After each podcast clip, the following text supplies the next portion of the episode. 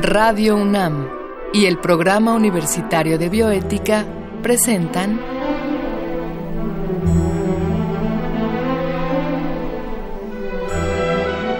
El Árbol de las Ideas. Arte, ciencia y filosofía para la vida. Con Paulina Rivero Weber.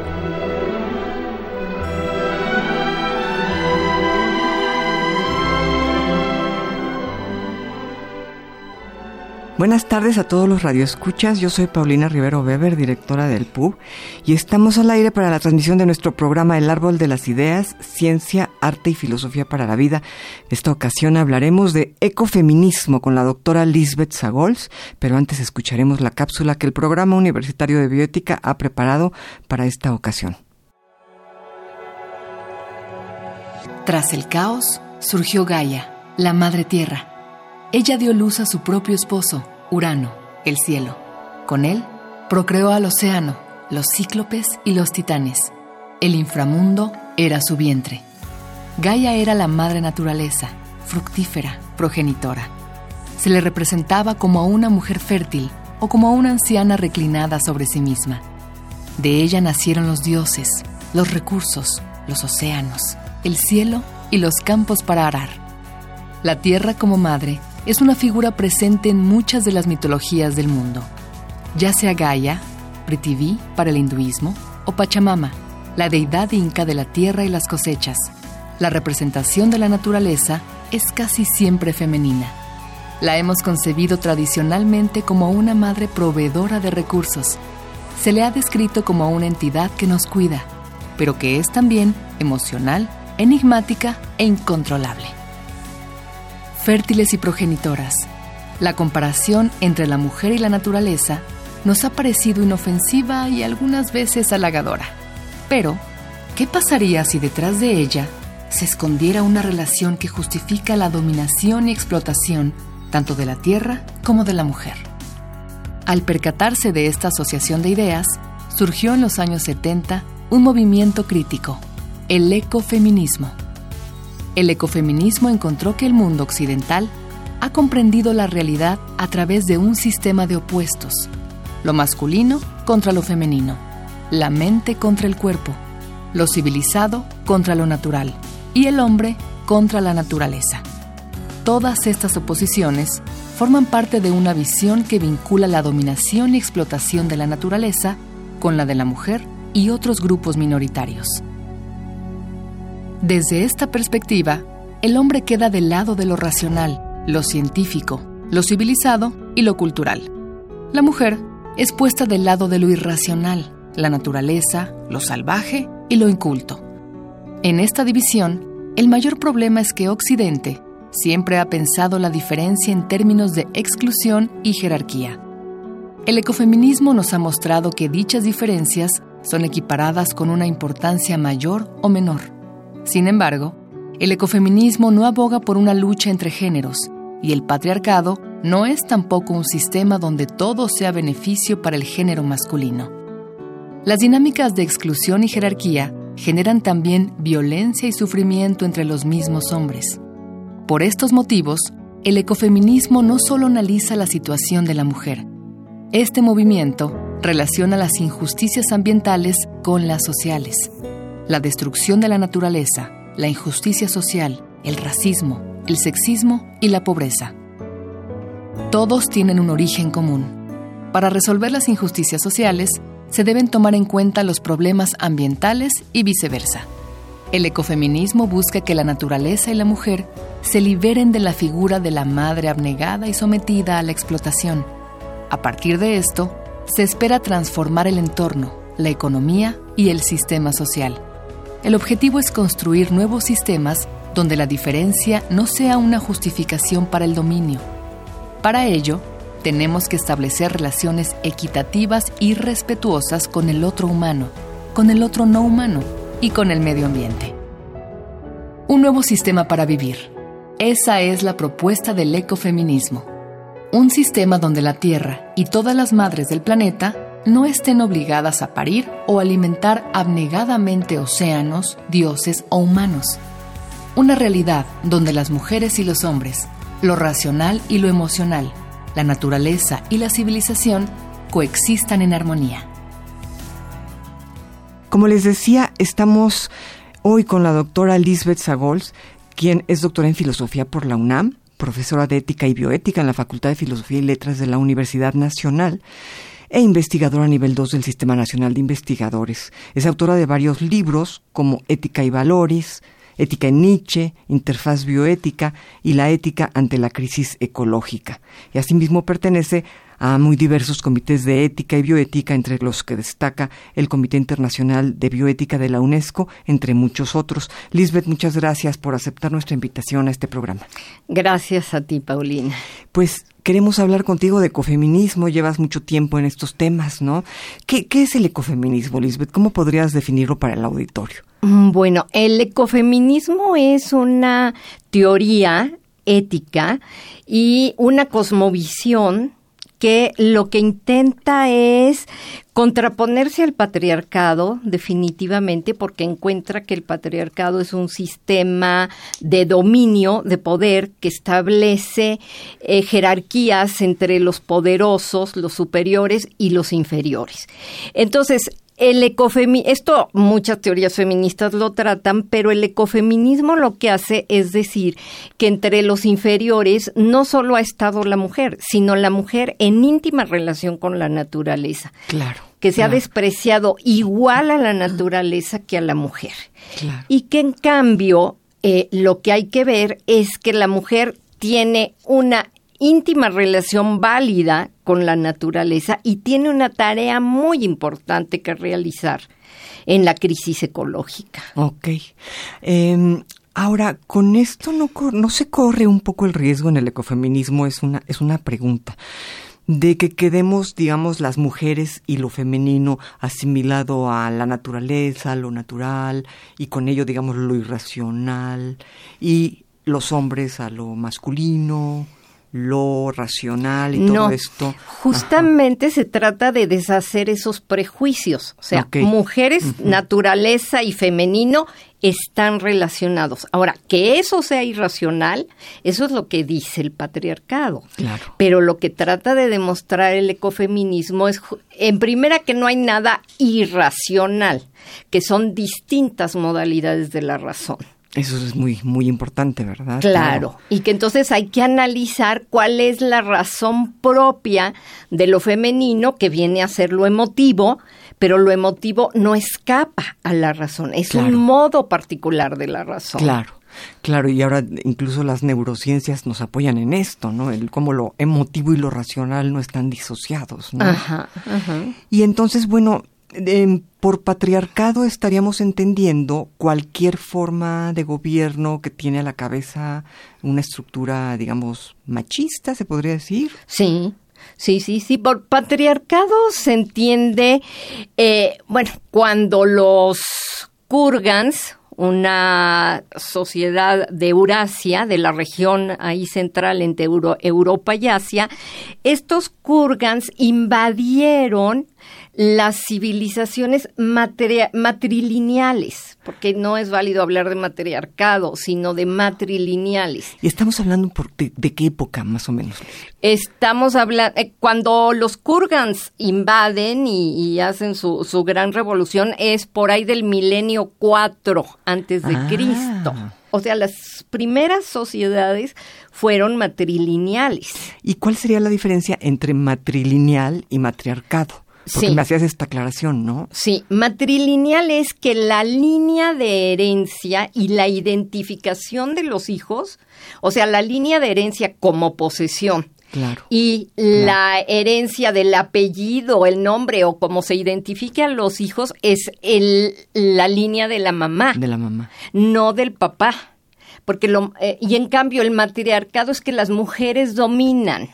Pero en lo matrilineal no había ese dominio predominante de las mujeres. Ok. Sí, sino simplemente es que se organizaba en torno a la figura de lo femenino, que ni siquiera era la mujer como tal, sino que era la mujer como representante de la tierra. O sea, el eje era la tierra, la fertilidad de la tierra. Entonces, resultaba maravilloso que la mujer, igual que la tierra, ¡pum! salía algo de su cuerpo. Claro. Y era mágico, ¿sí? Y era mágico y entonces había que eh, honrarla, pero además como la mujer organizó la agricultura, pues era el eje de la sociedad, pero los hombres participaban y los hombres sacaban actitudes matrilineales.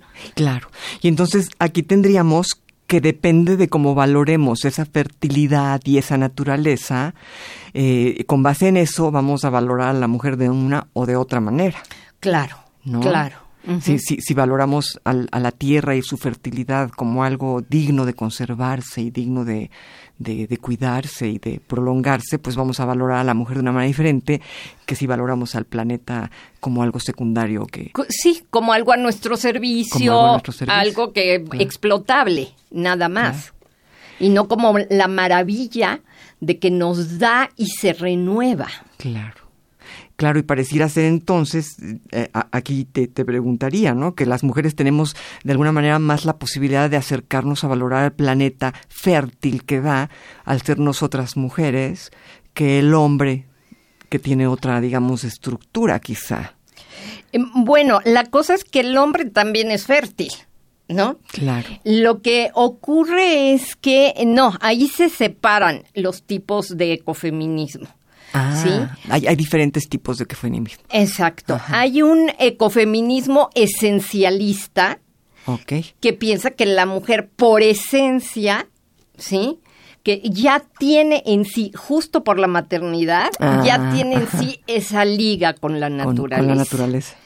Y el ecofeminismo constructivista que dice no, no es por la naturaleza, es porque hemos sido educadas a eso y porque las prácticas culturales nos han llevado a ocuparnos del cuidado de los niños, a conseguir los alimentos, pero ha sido una formación cultural. No es que tengamos, no hay esencias. Para el constructivismo no hay esencias. Entonces es algo que los hombres también pueden aprender. Claro, porque es una construcción social. Exacto. Y, y la propuesta del ecofeminismo constructivista es que hombres y mujeres vayamos juntos a una nueva sociedad. Claro. Ahora que regresemos de una breve cápsula, te voy a hacer una pregunta eh, sobre esto que me estás comentando. Te voy a preguntar si tú eres esencialista o constructivista al interior del ecofeminismo, pero vamos a una breve cápsula. ¿Qué es visible y qué es invisible? Los árboles son visibles. El aire es invisible. Las personas somos visibles y sin embargo, algunas formas de trabajo no lo son. ¿Por qué? El sistema en el que vivimos se sostiene por muchos trabajos que no se ven. Estos van desde preparar el desayuno hasta cuidar a un hijo enfermo. En el sistema económico capitalista, tales trabajos no son visibles porque no producen una ganancia. El capitalismo valora los trabajos productivos y no los reproductivos. Los últimos son realizados normalmente por mujeres, pero también por otras minorías como los ancianos o los niños. Las actividades reproductivas pueden ser concebidas como la base de un iceberg. Aunque no se vean, estas formas de trabajo son las que permiten que flote la punta del iceberg. Dicho con otras palabras, todas las actividades comerciales o productivas que valora el capitalismo se realizan gracias a ese trabajo que no se ve. Quizá la camisa limpia que lleva un trabajador no produce algo en sí misma, pero es necesaria o incluso requerida Nadie puede ir al trabajo sin camisa. El ecofeminismo busca visibilizar estas actividades para reconocer la labor de todas las mujeres, ancianos, niños y todos aquellos que invierten tiempo vital en ellas. Para valorarlas, es necesario reconocerlas. Solo así podremos construir un nuevo sistema donde no sea solo un grupo de personas el que se dedique a una actividad invisible.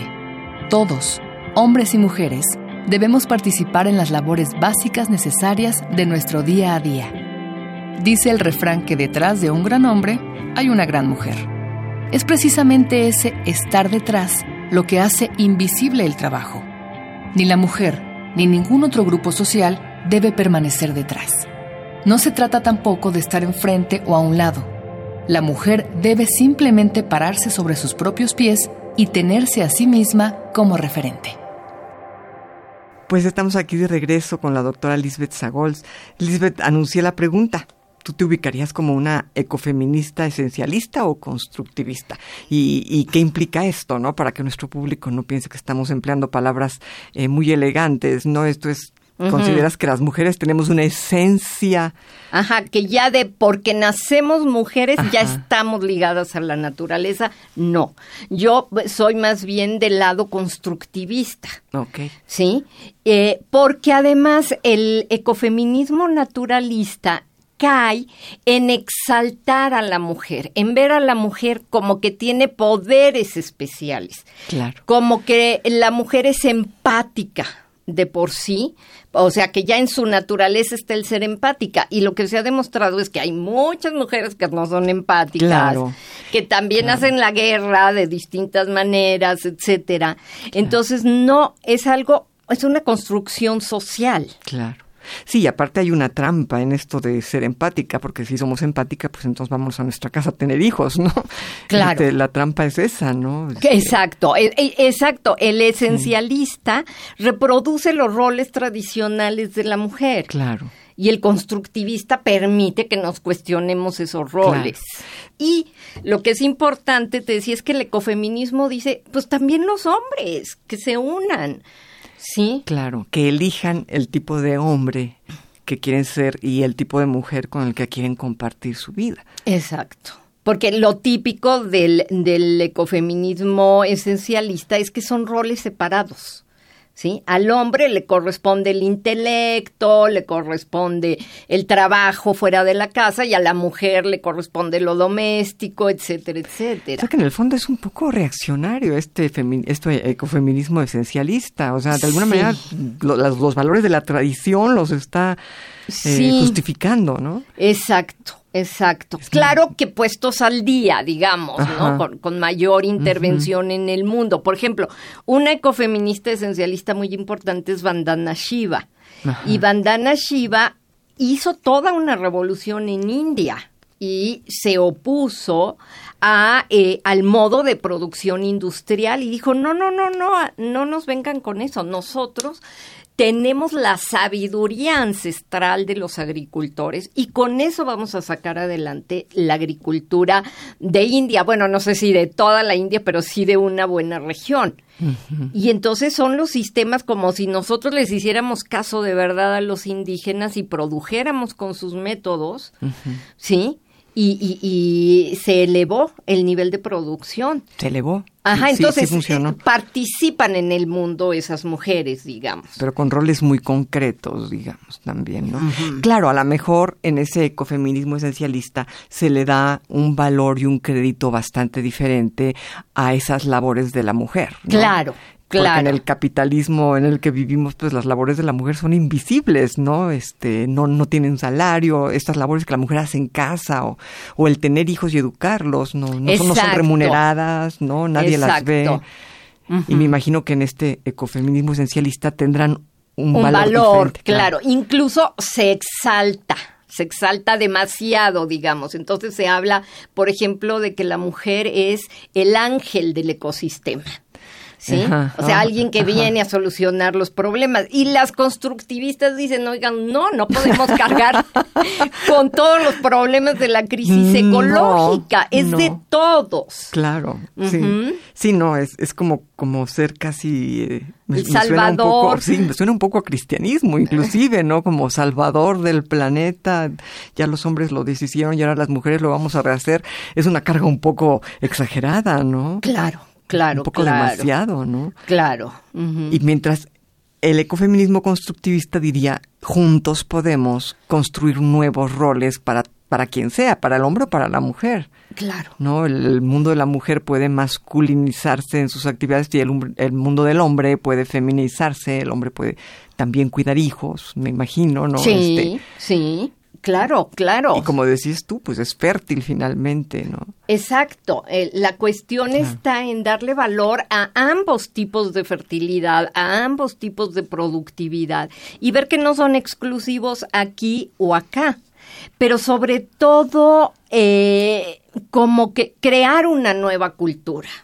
Una cultura sin dominio, ¿sí? En donde se reconozca la igualdad de todos los seres vivos y, por ejemplo, esta ecofeminista constructivista Val Plumhood dice, es que no es el patriarcado en sí, porque el patriarcado implica todo hombre es dominante, todo hombre es violento, todo hombre abusa de la mujer.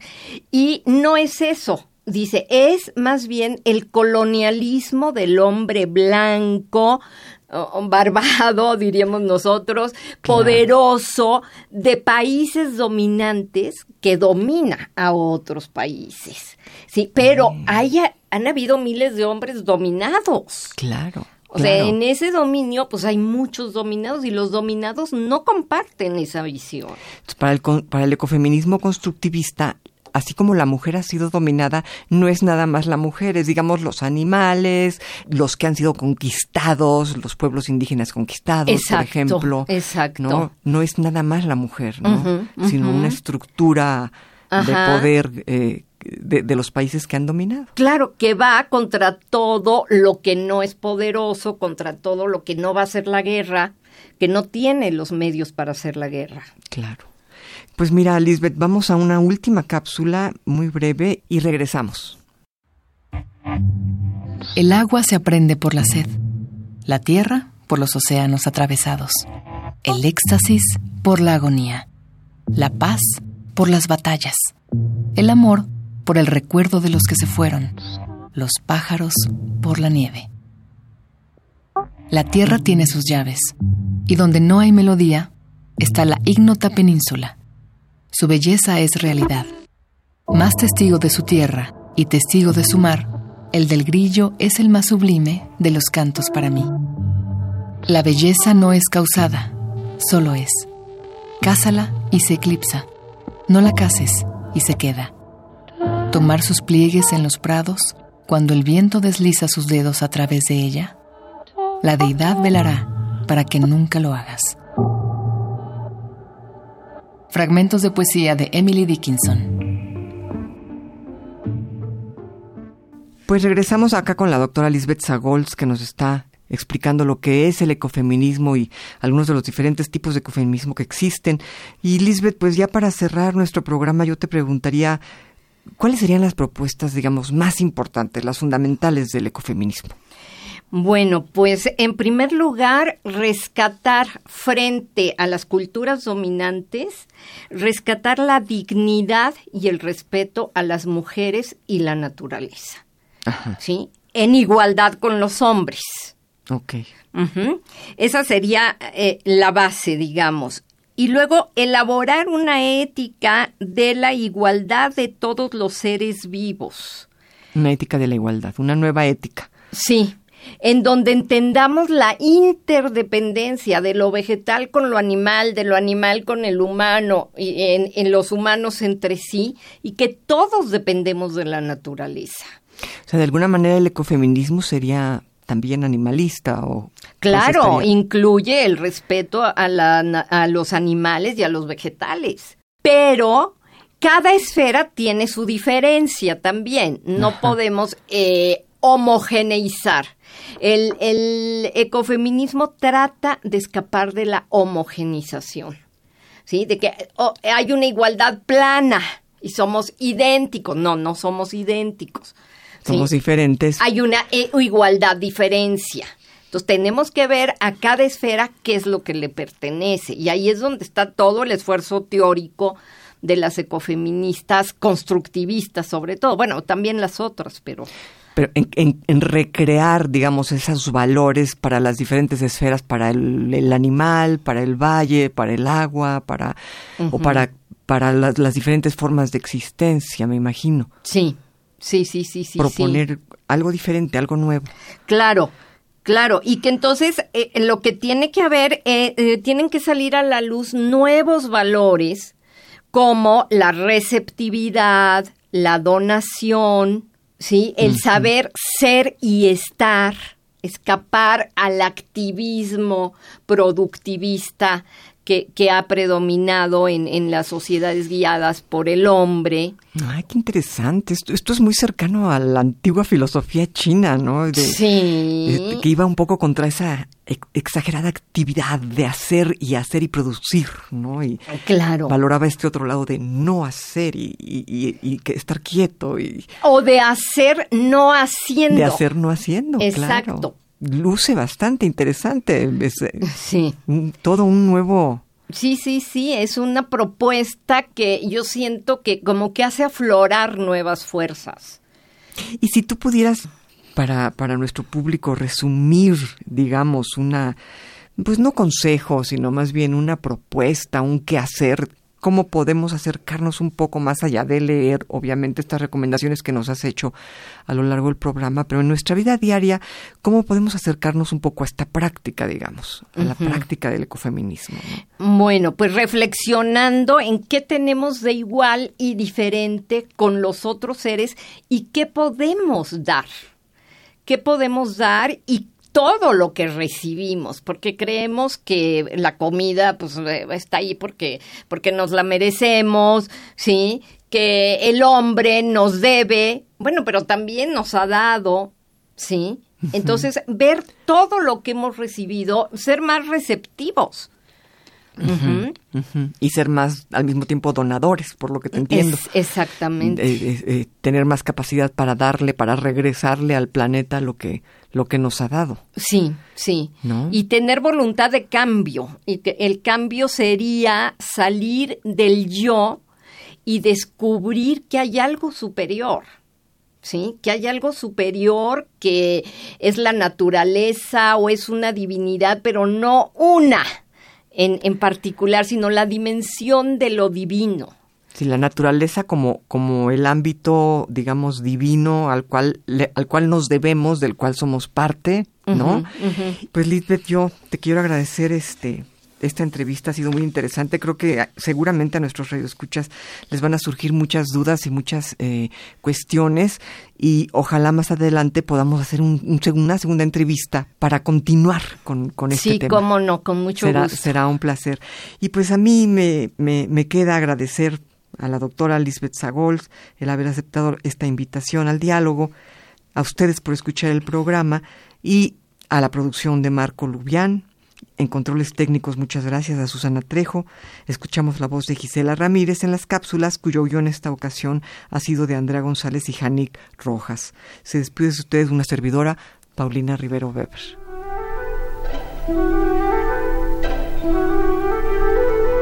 Radio UNAM y el Programa Universitario de Bioética presentaron